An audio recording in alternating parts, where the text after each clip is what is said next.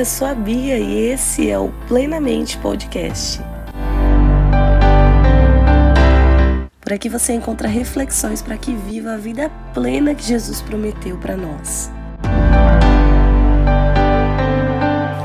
Seja bem-vindo novamente. Nós estamos no terceiro episódio da nossa série 12 Dias para Ser Feliz.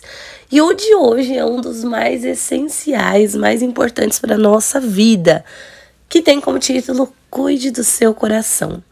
Lá em Provérbios 4, 23 está escrito: Acima de tudo que se deve guardar, guarde o seu coração, pois dele depende toda a sua vida. Uma coisa que eu percebi que vocês também devem ter notado é que quando a pandemia mundial estourou, Muitas pessoas diziam: vamos aproveitar ao máximo o nosso obrigatório fica em casa. E daí surgiram os mais diversos métodos de enriquecimento, dicas para aumentar a produtividade no home office, plataformas de cursos online de atividades físicas e dos mais variados assuntos. E claro que tudo isso é válido, é bom, mas muito mais importante que a aquisição de conhecimentos, de projeções, de ocupações, nós devemos cuidar dos nossos corações. De nada adianta nós juntarmos bens materiais, um corpo atlético, uma conta bancária farta e termos uma mente inquieta. Thomas Kempis disse: Primeiro mantenha paz consigo mesmo, então você poderá ter paz com os outros.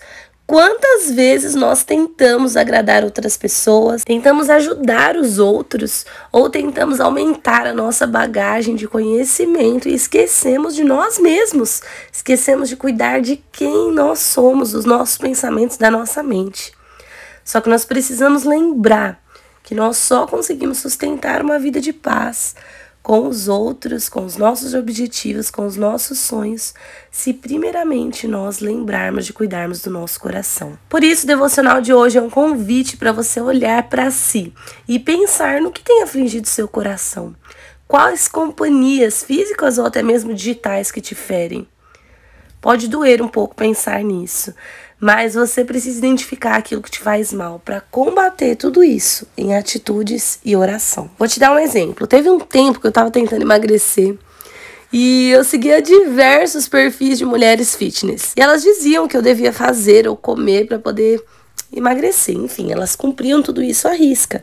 Só que elas tinham personal trainer, elas faziam procedimentos estéticos, elas tinham babás para cuidar dos filhos, elas tinham uma cozinheira particular, elas tinham suprimentos alimentares, elas tinham patrocínio até para as meias esportivas que elas usavam.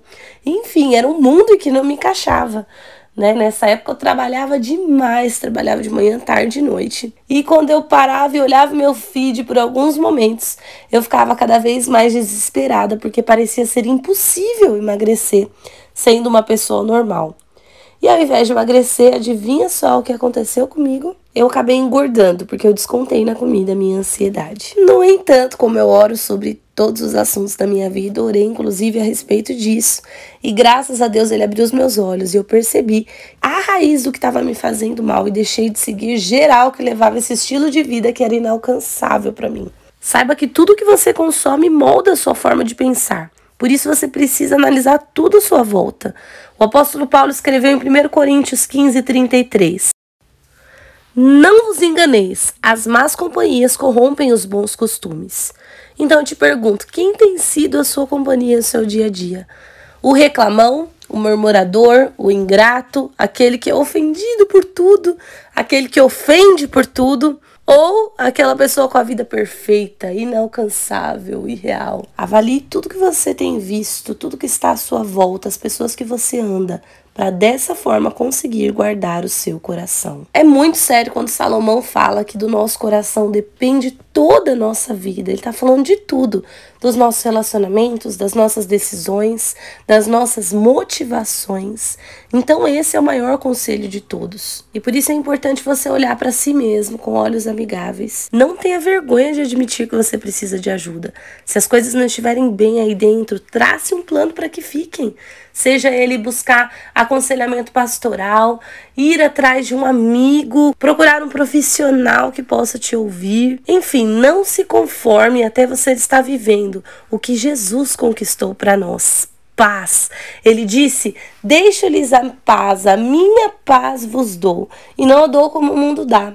Não se perturbem seus corações e nem tenham medo. Tá lá em João 14, 27. Olha só o que Jesus falou. A paz dele não é como o mundo dá, ou seja, ela não é movida por um motivo específico, não é movida pelo fato de nós sermos queridos por todo mundo ou de tudo estar correndo bem ou de ter dinheiro no bolso, é a paz que excede todo entendimento. É aquela que nos livra dos medos, das perturbações.